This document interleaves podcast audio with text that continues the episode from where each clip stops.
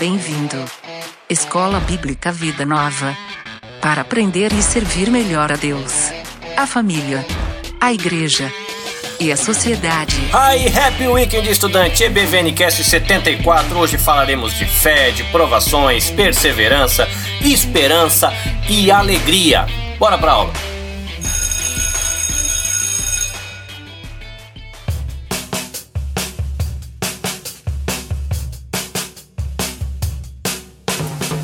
Muito bem, estudante, começamos com o recado de secretaria, agradecendo a todo mundo que participou lá do Choco de Cai ou da nossa refeição comunitária que nós fizemos no último domingo, ou melhor, há duas semanas atrás, na cidade de Toyohashi, na igreja Vida Nova.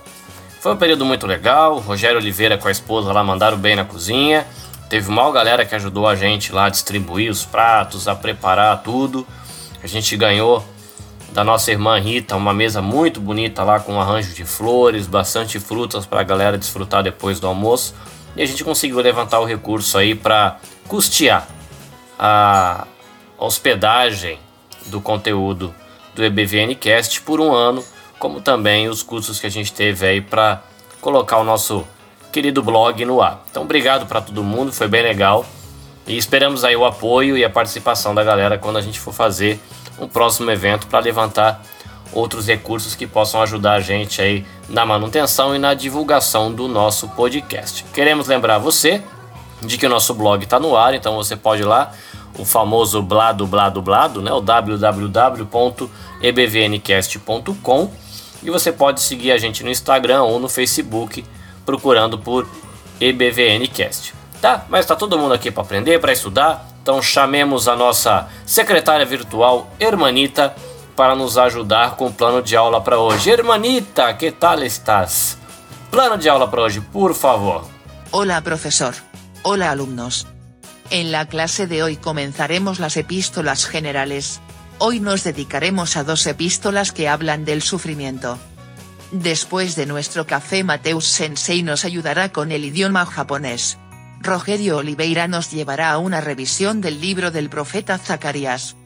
¿Todos listos? Muito bem, estudantes, ouvimos a moça. Bíblia, papel e caneta na mão para quem é um estudante raiz. E se você é moderninho, ajusta o seu fone de ouvido que a gente vai começar a aula.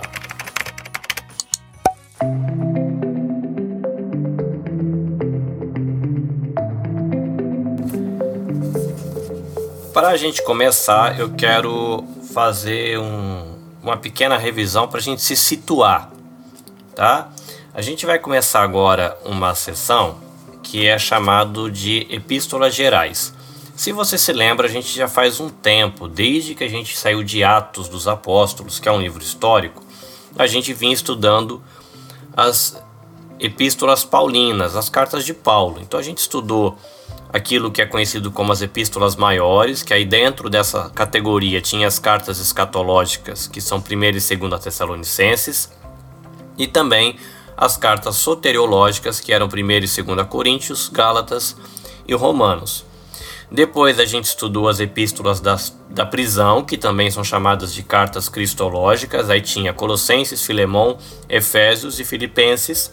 E por último, a gente estudou as epístolas pastorais, que tinham as cartas eclesiológicas, né, que é Timóteo, Tito e também 2 Timóteo. E agora a gente entra numa sessão que é chamada de epístolas gerais, porque é cartas da galera. Então tem cartas de Tiago, carta de Pedro, carta de Judas, carta de João. E de modo geral, é, dá para a gente fazer uma divisão dentro também dessas cartas. Então a gente poderia colocar Hebreus, Tiago e 1 Pedro com, como cartas que lidam principalmente com o assunto do sofrimento. E você tem o restante das outras cartas aí, das epístolas gerais, tratando de falsos ensinos. Aí dá para colocar 2 Pedro, 1 e 2 e 3 João e a carta de Judas. Lembrando que Apocalipse a gente vai estudar separado porque ele é um livro profético de aí um perfil apocalíptico. E a gente começa com a carta a Tiago, e eu vou procurar aqui o início da carta de Tiago, porque é interessante. porque a carta começa assim: Tiago, servo de Deus e do Senhor Jesus Cristo, as doze tribos dispersas entre as nações. E por que, que é interessante? Porque ela não traz muita informação sobre quem é esse Tiago. Ela simplesmente diz carta de Tiago para a galera que está dispersa entre as nações. E aí fica a pergunta: quem é esse Tiago?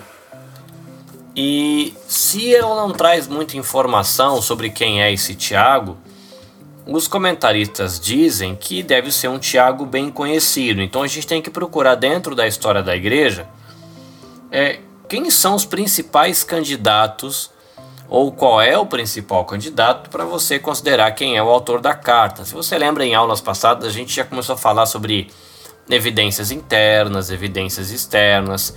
Então a galera olha, dá uma olhadinha para dentro da carta de Tiago, tenta observar qual é o perfil do escritor, vai para a história da igreja, documentos que afirmam a autoria, e tentam ver se essa relação né, do que eles encontram de informação interna com informação externa se realmente apoia é, uma tese ou outra. A gente tem, por exemplo, Tiago, filho de Zebedeu, que é irmão de João, e ele foi um dos primeiros discípulos de Jesus. Parece um bom candidato. O problema é que ele foi decapitado pelo Herodes Agripa é, antes do ano 44, e se sabe que a carta de Tiago ela é de 45 para frente. Então esse Tiago, que foi decapitado, ele não teve participação na história da igreja a ponto dele ser tão conhecido é, nessa outra época para ele ser citado apenas pelos nomes. Então a gente descarta já essa opção. A gente tem uma outra opção que seria Tiago, filho de Alfeu, que também foi um dos discípulos de Jesus, mas ele não é mais citado em lugar nenhum na narrativa. Então, aparentemente, ele não é alguém que teve muita relevância a gente tem o pai de Judas, não o Judas Iscariotes, que ele também era discípulo de Jesus. Esse rapaz também se chamava Tiago, mas a questão é de que ele não teve, não tem registro de que ele era uma pessoa proeminente na igreja. O registro que a gente tem de alguém que era proeminente na igreja é o registro que o próprio apóstolo Paulo deixa em Gálatas, dizendo de Tiago, irmão do Senhor, e você vê Tiago tendo relevância na igreja, relevância no concílio de Jerusalém que aconteceu em 49. Então, ele é uma pessoa que você olha escritos de depois da igreja citam a epístola do Tiago como sendo de Tiago, irmão de Jesus. E ele sendo esse Tiago, irmão de Jesus, que você olhando essas evidências externas, né, do, da epístola, mostram que é um forte candidato, fica mais se harmoniza melhor com a ideia de que ele não precisou escrever ah, eu sou o Tiago, que é irmão de Jesus, que sou da cidade de não sei da onde. Não precisava, todo mundo já sabia quem era Tiago. Então, quando ele escreveu eu sou o Tiago, já estava valendo. Tiago é muito provavelmente essa epístola, a epístola mais antiga do Novo Testamento. Como eu falei, a gente teve o Concílio de Jerusalém em 49, e a gente vai estudar isso quando a gente for estudar a história da igreja no próximo módulo mas esse concílio não está citado na carta, então ela deve ser de antes. Pelo que eu me lembro aqui das pesquisas que eu fiz, a tradição diz que Tiago, irmão de Jesus, ele foi assassinado em 62 ou 66 depois de Cristo. Eu não tenho é, certo aqui na minha memória qual data que foi, se foi 62 ou 66. E pelo que eu vi, a tradição diz que ele foi jogado lá do pináculo do templo e depois ainda foram pegar ele porque estava vivo e acabaram de matar ele espancando ele. Tá? Então os judeus mataram, é, segundo a tradição, aí mataram Tiago jogando ele lá de cima e espancando ele depois. E como a gente falou, a carta de Tiago e a carta de 1 Pedro, elas vão tratar do tema do sofrimento. Eu vou fazer aqui uma mistura se você é alguém que está usando o material de referência que eu indico, e o material de referência é o Panorama do Novo Testamento, da editora Vida Nova, o Panorama do Novo Testamento que faz parte do curso Vida Nova de Teologia Básica, é o módulo 3, e eu sugiro que você compre esse material para você poder é, aproveitar melhor as aulas, mas eu não vou seguir o que o material está propondo aqui, mas eu vou passar um pouco das minhas percepções quando eu li as duas cartas. O que me achou, me chamou muito a atenção é de que tanto a carta de Tiago quanto a carta de 1 Pedro, além delas tratarem dos mesmos temas, elas abordam às vezes o mesmo assunto por um prisma um pouquinho diferente. No que diz respeito a 1 Pedro, é, eu não vou aqui trazer um, um, um resumão da história de Pedro, porque a história dele é muito conhecida. A gente pode lembrar aí de que ele era um homem enérgico, agia às vezes meio na louca, falava bastante, prometeu de que ia ser fiel a Jesus até o fim, acontecesse o que acontecesse. E a gente sabe que não foi bem assim, que ele traiu todo mundo. Depois ele restaura a relação dele com Jesus e Jesus fala para ele seguir o ministério dele, pastorear as ovelhas. E aparentemente ele é um cara que entendeu a lição e ele começa a expressar isso nessa carta. Né? A carta vai falar muito de perseverança, de você continuar firme na hora da dificuldade, e é muito legal. Ambas as cartas eu comecei, eu abri duas Bíblias e eu coloquei Tiago de um lado, Pedro do outro e eu fui acompanhando o texto. E é interessante que eles começam se apresentando e eles vão falar aí dos judeus da dispersão ou das doze tribos espalhadas na dispersão que diz respeito à galera que vivia ali fora daquela região. Aí logo no começo ambas as cartas elas vão começar a tratar do tema da provação, né? Eram momentos, a igreja estava vivendo ali um tempo de perseguição. Pedro, provavelmente ali tratando da época do conhecido Nero, né? A gente ouve falar muito de Nero na história. E Tiago estava falando de um tempo um pouquinho antes disso. Mas eles vão falar ali da questão da, da dessa provação. E aí eles vão relacionar a provação com a fé. Tiago, ele vai falar de que no momento da aprovação, a fé ela é provada para você saber se ela é genuína, verdadeira ou não. E de que esse processo de provação ou de tribulação vai trazer à luz essa verdade de que essa fé ela é verdadeira. E reconhecer essa dinâmica de que as provações provam, revelam uma fé verdadeira e ainda levam o crente a viver perseverança, isso deve gerar alegria, já que o resultado dessa perseverança é a recompensa de você receber a coroa na vida no final. Pedro, ele faz um caminho um pouquinho diferente e ele vai dizer de que você tem aprovação e essa aprovação ela vai realmente mostrar aí se a fé é genuína, mas o que deve ser motivo ou o que traz alegria ao coração da pessoa não é o viver a aprovação, mas saber de que durante a aprovação ela está sendo levada aí a, a uma maturidade e de que ela sabe que depois da aprovação ela vai ter uma recompensa final, que é a coroa de glória, o louvor, é, que você vai receber quando Cristo voltar para completar o que ele fez, porque afinal de contas ele morreu, ele ressuscita e a ressurreição de Cristo é o que gera esperança no coração do crente.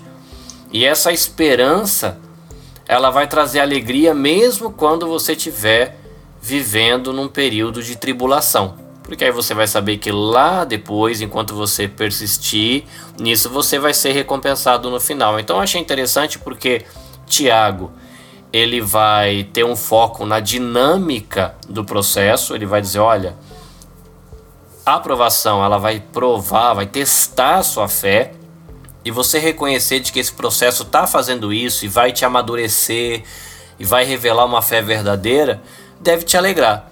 E Pedro ele vai estar tá trabalhando com uma, uma ótica um pouquinho diferente, dizendo: olha, mesmo nesse período de sofrimento, e que você sabe que nesse sofrimento você está amadurecendo como cristão, a sua alegria deve ser de que depois que esse processo acabar, você vai ser honrado e receber a sua coroa no final. Eu achei muito interessante esse caminho um pouco diferente, ou qual é a motivação da alegria, né? Um se motiva por estar tá vivendo o processo e o outro a motivação é porque o processo depois vai ter um resultado. Mas eu achei legal essa dinâmica e é interessante como muitas palavras se repetem, algumas ideias se repetem. Como, por exemplo, no que diz respeito à perseverança, você vai ter é, Tiago ele falando da perseverança de Jó, da perseverança dos profetas e como eles são exemplos para a gente, no caso deles, né? Era como os profetas e o próprio Jó eram um exemplo de alguém que perseverou no sofrimento e pessoas que foram honradas depois. E Pedro ele vai fazer é, trazer um exemplo também, mas aí ele traz o exemplo de Cristo. Ele fala, olha, Cristo ele sofreu, foi obediente mas ele sofreu. E ele é um exemplo para a gente de alguém que sofreu sendo obediente, honrou a Deus nesse sofrimento e depois ele foi ressuscitado e recebeu a sua recompensa pela sua fidelidade, né? Então a gente deve seguir o mesmo caminho, né? Tiago estimula as pessoas a seguirem os passos dos profetas e seguirem os passos de Jó, perseverando no sofrimento, e Pedro ele vai seguir um caminho dizendo: "Olha, olha para Cristo, o exemplo dele e persevera seguindo os passos de Cristo, enquanto ele aí é, tinha exercitava paciência e perseverava durante o sofrimento. Uma coisa que é interessante você perceber quando você olhar as duas cartas também, que ambos, tanto Tiago quanto Pedro, eles vão pegar e agora falou, galera, já entenderam? O contexto aí, vai rolar sofrimento por um tempo. Pedro ele fala que você vai ser entristecido por um tempo, mas você se alegra na esperança do futuro. Tiago vai reconhecer de que existe aprovação com uma pressão externa, mas que também existe uma pressão interna, que aí existe uma diferenciação aí no livro de Tiago entre provação e e tentação. E Tiago explica para os leitores de que Deus ele não tenta ninguém. Ele prova para revelar se a fé é verdadeira e genuína. E de que quando a gente é tentado ou levado a pecar, isso acontece pela maldade, pelos desejos maus do nosso coração. E Pedro ele vai tratar também dessa questão dessa maldade interna e ele vai chamar os seus leitores a não se amoldarem ao, a sua conduta que era construída ali, essa conduta era lá, era moldada pelos maus desejos de antes. Então, tanto Tiago quanto Pedro, eles trazem essa questão do sofrimento, mas conduzem para uma questão de um tipo de comportamento que seja coerente com aquilo que alguém que tem uma fé verdadeira tem. Tiago vai dizer que a fé verdadeira ela tem que ter obras. E Pedro ele vai dizer que as pessoas não devem ser somente ouvintes, mas devem ser praticantes. E eles vão começar a tratar de uma série de temas que tem a ver com a vida cotidiana das pessoas. Por exemplo, o Tiago ele vai dizer no que diz respeito a qual é o perfil de obras de alguém que tem uma fé verdadeira, ele vai falar de pureza, de amabilidade, de uma pessoa ser compreensiva, misericordiosa. E, por exemplo, ele vai trazer aí a questão do controle da língua, de você ter um domínio aí sobre a questão da sua ira, vai falar de pureza moral, de justiça nos relacionamentos, vai falar de frutos de justiça, vai dizer para as pessoas, por causa dessa pressão interna que a gente tem, que seria aí a maldade, essa maldade que a gente pode carregar e pode se amoldar por ela, ele vai falar para a galera ter cuidado com a língua, ter cuidado com inveja, com ambição, com orgulho, e ele vai conduzir a conversa depois falando de que as pessoas devem orar todo o tempo e orar pelos no momento de alegria, no momento de sofrimento, orar pelos enfermos e tudo essa essa vivência sendo fruto da palavra que foi implantada dentro dos leitores de Tiago, né? Que ele fala a palavra que é, foi implantada em vocês e que é poderosa para salvar. Pedro ele vai fazendo um caminho parecido como Pedro está tratando da esperança que da, da recompensa futura, ele vai lembrar que aquele que chamou os seus, os seus leitores para para salvação e para receber essa recompensa depois na volta de Cristo é santo.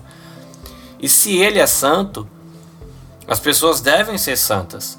E aí vai ter aquela analogia, né, do edifício que Deus está construindo e a galera são como pedras vivas e aí o pessoal com certeza pensava no templo e se pensava no templo, pensava nas pedras no templo, num espaço que é santo e Pedro ele começa a desenvolver ali a ideia de que deve se construir é, a igreja, a vida com santidade.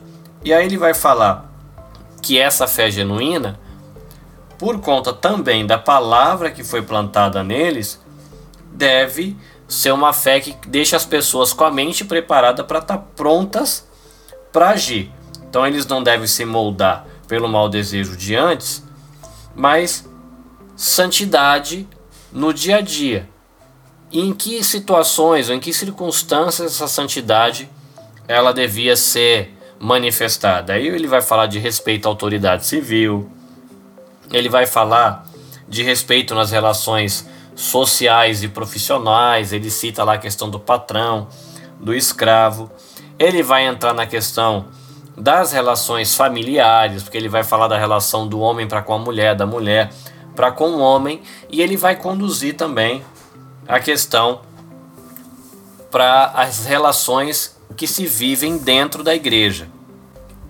Para você se localizar talvez um pouco melhor e quando você for fazer a leitura você tentar enxergar a coisa meio em blocos, eu vou deixar aqui para você o esboço conforme o material aqui de referência que a gente está usando traz. Então ele vai dizer que no capítulo 1, no início, Tiago ele vai começar com uma introdução e ele vai começar a desenvolver aquilo que o nosso material de referência deixou como teste da fé. Aí ele vai fazer isso no capítulo 1 do capítulo 2 ao comecinho do capítulo 3, ele vai trazer ali o que seria a natureza dessa fé. A fé é testada. E qual que é a natureza dessa fé? E aí depois que se entende com a natureza da fé, Tiago ele conduz o raciocínio para as obras que essa fé é, pratica. E ele vai trabalhar isso do capítulo 3 até o capítulo 4. E depois que você entende quais, ob quais obras já dizem respeito a essa fé verdadeira, você vai trazer uma aplicação da fé aí em várias áreas. E aí ele faz isso do capítulo 4 até o final da carta. Para você ter um esboço aí de Pedro, Pedro ele começa com uma saudação no comecinho do capítulo 1 e ele vai trazer uma perspectiva é, sobre essa questão do sofrimento do capítulo 1 até o comecinho do capítulo 2. Ele vai falar depois sobre pressão e sofrimento no capítulo 2 até o capítulo 4, ou pelo menos até o comecinho do capítulo 4. Aí ele vai relacionar serviço e sofrimento no capítulo 4, no, também ali no começo do capítulo 4, e ele continua o raciocínio dentro do capítulo 4 falando de testemunho e sofrimento. No capítulo 5, ele vai trabalhar sobre a questão de atitudes pessoais e a sua relação com o sofrimento, e aí ele conclui aí no final do capítulo 5. Para mim, o que foi mais interessante foi perceber o que tem de parecido nessas duas cartas e ver como seguindo caminhos um pouquinho diferentes ou perspectivas um pouquinho diferentes, os dois autores, tanto Pedro como Tiago, conduzem a galera a mesma coisa. Você tem que ter consciência de que você vai enfrentar momentos de dificuldade, aquilo que dá para chamar de tribulação, de provação, momentos de sofrimento. Esses momentos de sofrimento são permitidos por Deus. Esses momentos de sofrimento têm propósito. Você vai amadurecer durante esse sofrimento.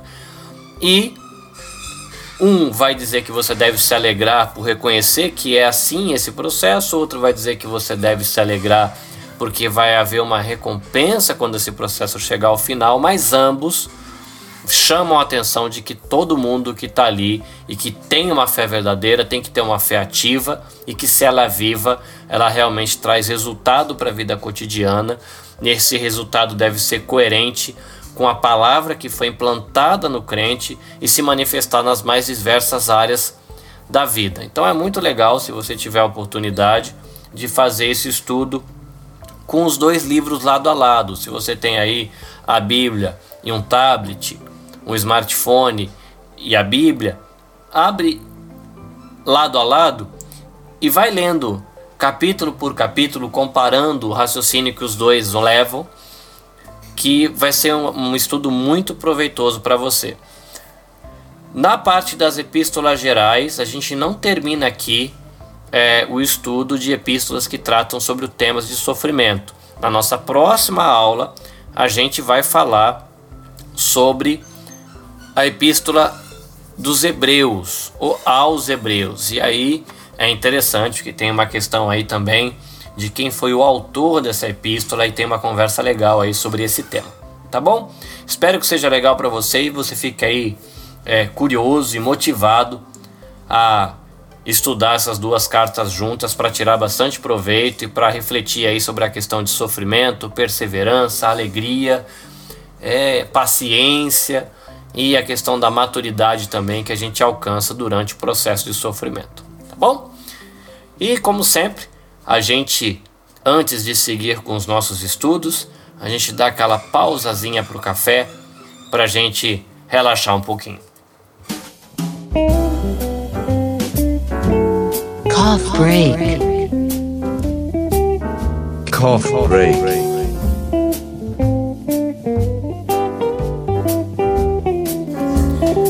Nosso café hoje eu queria compartilhar com você algo que me chamou a atenção quando eu estava fazendo é, um devocional na semana passada. E diz respeito a um texto que está em 1 Coríntios capítulo 9, versículo 22 a 34. Eu vou ler um pouquinho aqui, diz que ao todo havia 212 guardas das portas naquele tempo e foram listados nos registros genealógicos de seus povoados. Os antepassados deles haviam sido nomeados por Davi e por Samuel, o vidente, porque eram homens de confiança. Esses guardas das portas e seus descendentes, conforme as suas divisões, eram responsáveis por guardar a entrada da casa do Senhor quando ela era uma tenda. Os guardas das portas ficavam nos quatro lados, leste, oeste, norte e sul, e os seus parentes dos povoados vinham de tempo em tempo dividir essa responsabilidade por eles por um período de sete dias. Os quatro principais guardas das portas, todos levitas, eram oficiais de confiança, pois eram os responsáveis pelas salas e pelos tesouros da casa de Deus. Passavam a noite ao redor da casa de Deus, pois era o seu dever guardá-la e abrir as suas portas pela manhã. Alguns dos guardas das portas foram nomeados para cuidar dos diversos objetos usados no culto. Conferiam tudo que era retirado e devolvido para que nada se perdesse. Outros eram responsáveis pela mobília, pelos utensílios do santuário, pelos suprimentos, como a farinha da melhor qualidade, o vinho, o azeite, o incenso e as especiarias. Eram sacerdotes, porém, que misturavam as especiarias. E aí vai falar de que tinha gente que misturava especiaria, tinha gente encarregado de assar o pão, tinha gente encarregado de colocar o pão na mesa, tinha os chefes dos levitas que moravam no templo, e outros que vinham e faziam o serviço de dia e de noite, gente que morava em Jerusalém, outros que vinham de longe.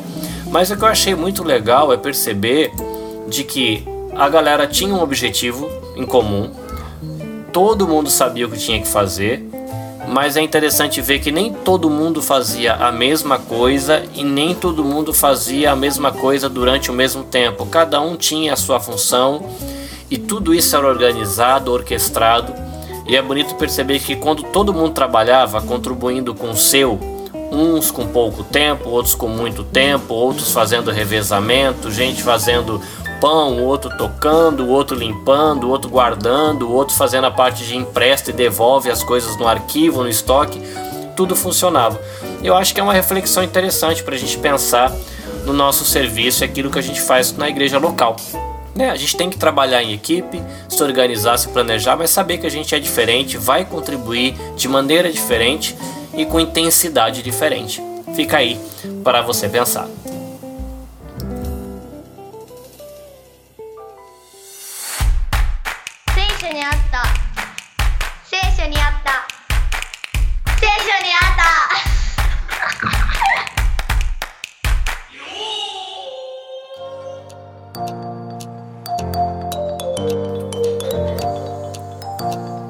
どうも皆さん E aí, galera?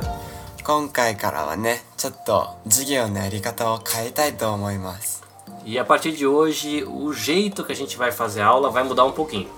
と自分が日本語をいっぱい話すからお父さんが訳してくれる E a partir de hoje, eu vou falar bastante em japonês e o meu pai é que vai traduzir o que eu tô falando. じゃあ始めますか Então vamos começar. じゃあ今回は前回の続きで旧約聖書の中にある歴史書をやりたいと思います E hoje a gente vai continuar o estudo que a gente tem feito, olhando o Velho Testamento e, mais especificamente, os livros de história. じゃあ復習から始めましょ Então vamos começar com uma revisão. う吉脇 Livro de Josué, 四式 livro de Juízes, ルツキ livro de Ruth, サムエル記第1 livro de 1 Samuel, サムエル記第2 livro de 2 Samuel, 列王記第1 livro de 1 Reis, あー列王記第2 livro de 2 Reis, 歴代史第1 livro de 1 Crônicas 歴代史第2 e livro de 2 Crônicas. じゃあ今回は 3つ新しく覚えたいと思います E hoje a gente vai aprender três livros novos.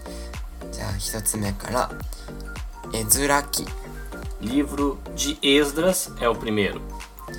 ネヘミヤ記 O próximo, o livro de Neemias. でエステル記 E por último, o livro de Esther.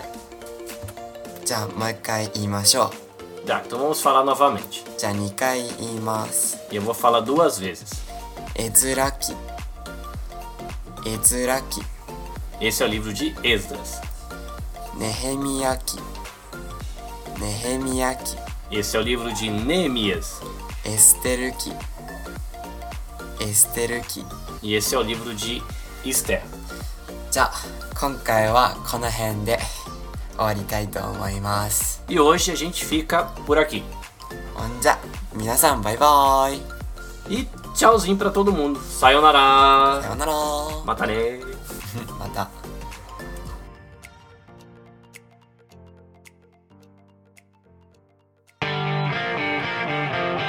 Atenção classe. Começa agora a aula extra. Porque aprender é bom.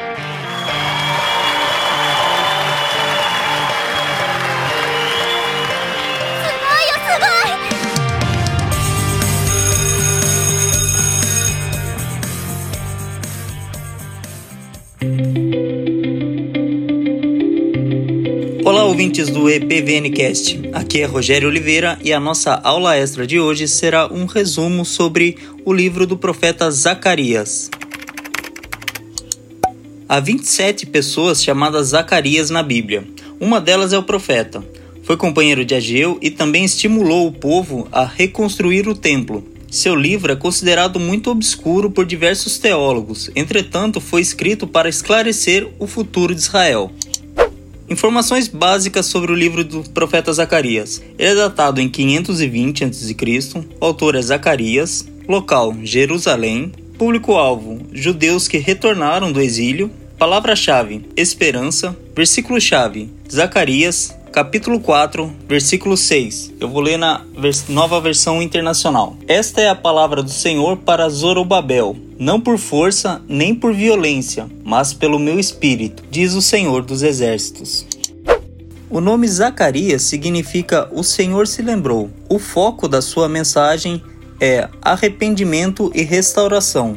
O livro divide-se claramente em duas partes. Os capítulos 1 a 8 são profecias datadas, a maioria em forma de visões junto com alguns oráculos. Situam-se no período persa e preocupam-se com a reconstrução do templo sob a liderança de Josué e Zorobabel. Ao contrário, os capítulos 9 a 14 não contêm profecias datadas nem visões noturnas e apresentam um estilo nitidamente distinto. Nada se diz sobre a reconstrução do templo. A mensagem de Zacarias é apresentada por meio de oito visões, que se aplicam à realidade do povo. As visões de Zacarias correspondem umas às outras num estilo bem hebraico, a primeira com a oitava, a segunda com a sétima e assim sucessivamente. Este é um recurso literário da língua hebraica para enfatizar e organizar a mensagem do profeta. A visão o cavalo e homem na murta significa que Deus continua cuidando de Jerusalém, mesmo que naquele momento a cidade ainda estivesse desolada.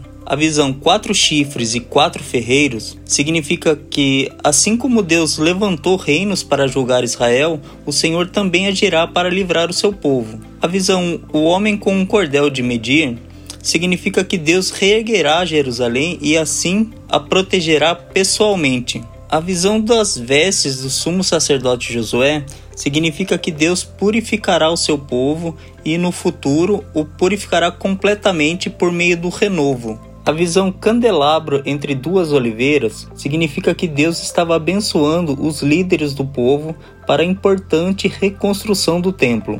A visão rolo voante significa Deus amaldiçoa aqueles que agem contra a sua vontade. A visão da mulher dentro do Efa significa a iniquidade será eliminada da terra e o povo de Deus deve afastar-se dela. A visão das quatro carruagens está relacionada à primeira visão, Deus, por meio de seus agentes, julga a terra e seu espírito se acalma. Embora não haja visões simbólicas e anjos em Zacarias do capítulo 9 ao capítulo 14, a segunda parte de Zacarias contém elementos apocalípticos. Por causa da severa opressão dos líderes pastores, o consolo é aqui ainda mais dominante. A ovelha pode regozijar-se sabendo que Deus enviará um rei que derrotará todos os inimigos e estabelecerá a paz. Aliás, Deus mesmo trará o seu reino à terra depois de vencer a batalha final. Quando isso ocorrer, haverá mais sinais milagrosos. O Monte das Oliveiras será partido em dois, o frio e a noite serão banidos, dando lugar a um dia eterno, e águas vivas fluirão de Jerusalém. O livro de Zacarias também traz algumas lições acerca do jejum que podem ser tiradas das palavras de Deus. Primeira lição: o jejum não é apenas comisseração e sofrimento, é também celebração e alegria. Segundo, o jejum deve ser para a glória de Deus. Terceiro, o jejum só tem valor se for acompanhado de atos de justiça, bondade e misericórdia ao próximo. Zacarias e o Novo Testamento. Zacarias é considerado o apocalipse do Antigo Testamento, devido à sua posição no Antigo Testamento, anunciando e revelando os acontecimentos futuros com detalhes. Imagens da vida de Cristo relatada nos evangelhos aparecem de forma clara em Zacarias. Isso faz o livro de Zacarias o segundo mais cristológico do Antigo Testamento, ficando atrás apenas do livro do profeta Isaías. Conclusão: Zacarias, do capítulo 1 ao capítulo 8, afirma a importância deste mundo. Assim como para Zorobabel foi importante construir o templo de Deus, precisamos construir hoje estruturas em que Deus possa agir. Podem ser edifícios mesmo, tais como igrejas e hospitais, ou estruturas sociais, tais como organizações missionárias e humanitárias. Zacarias, do capítulo 9 ao capítulo 14, nos lembra de que todas as coisas humanas passarão. Pior que isso, há um mal radical no mundo, mal este que precisa ser destruído. Por isso, não devemos ficar presos a figuras de guerra aqui presentes ou a representação de Deus como guerreiro. Um dia, Deus usará do poder para substituir esse mundo decaído por um mundo perfeito. Amém? Espero que tenham todos uma boa semana, que a paz de Deus esteja com vocês e até a próxima aula extra. Muito bem, estudantes, chegamos ao fim de mais um episódio do EPVN Cast mais um dia de aula aí para ajudar você a crescer nos seus conhecimentos e contribuir para que você possa servir melhor a Deus, servir melhor a sua família, a sua igreja local e também servir melhor a sociedade. Lembrando a você de que esse projeto ele não se expande, ele não cresce sem a sua oração, sem o seu apoio, sem o seu joinha nas redes sociais e principalmente sem que você compartilhe nas redes sociais o programa e marque aí os amigos que você acha que podem tirar proveito do material que a gente tem produzido. Então, por favor, procure a gente no Instagram, coloca, procura a gente aí no Spotify, procura a gente no iTunes ou sei lá onde você ouve a gente e compartilha, né? Coloca aí na sua timeline marca aí uns dois ou três amigos que podem tirar proveito do material e ajuda a gente a chegar um pouquinho mais longe. Muito legal estar estudando com vocês até aqui. Falta pouco para a gente terminar o panorama do Novo Testamento e a gente vai começar a história da igreja também, um assunto muito legal que me um assunto que me, eu me apaixonei por ele durante o seminário e vale a pena. Você vai ver que é muito interessante estudar história da igreja. Tá bom? A gente se vê na próxima semana com entrevistas, casa aberta, dia de receber visita. E nesse finalzinho aqui desse semestre a gente vai ter dois episódios de Casa Aberta por mês. A gente tem bastante entrevista gravada, gente legal que visitou aqui a nossa escola e que vai poder dividir um pouco da sua história, da sua vida, do seu conhecimento conosco, tá bom? Deus abençoe você. Tenha aí uma boa semana. Curta bastante seus amigos, sua família, sua amizade com Deus. Caris, Shalom e até mais. Esforce-se sempre para receber a aprovação do Deus a quem você serve. Seja um bom trabalhador, que não tem de que se envergonhar e que ensina corretamente a palavra da verdade. Segunda carta de Paulo para Timóteo, capítulo 2, versículo 15.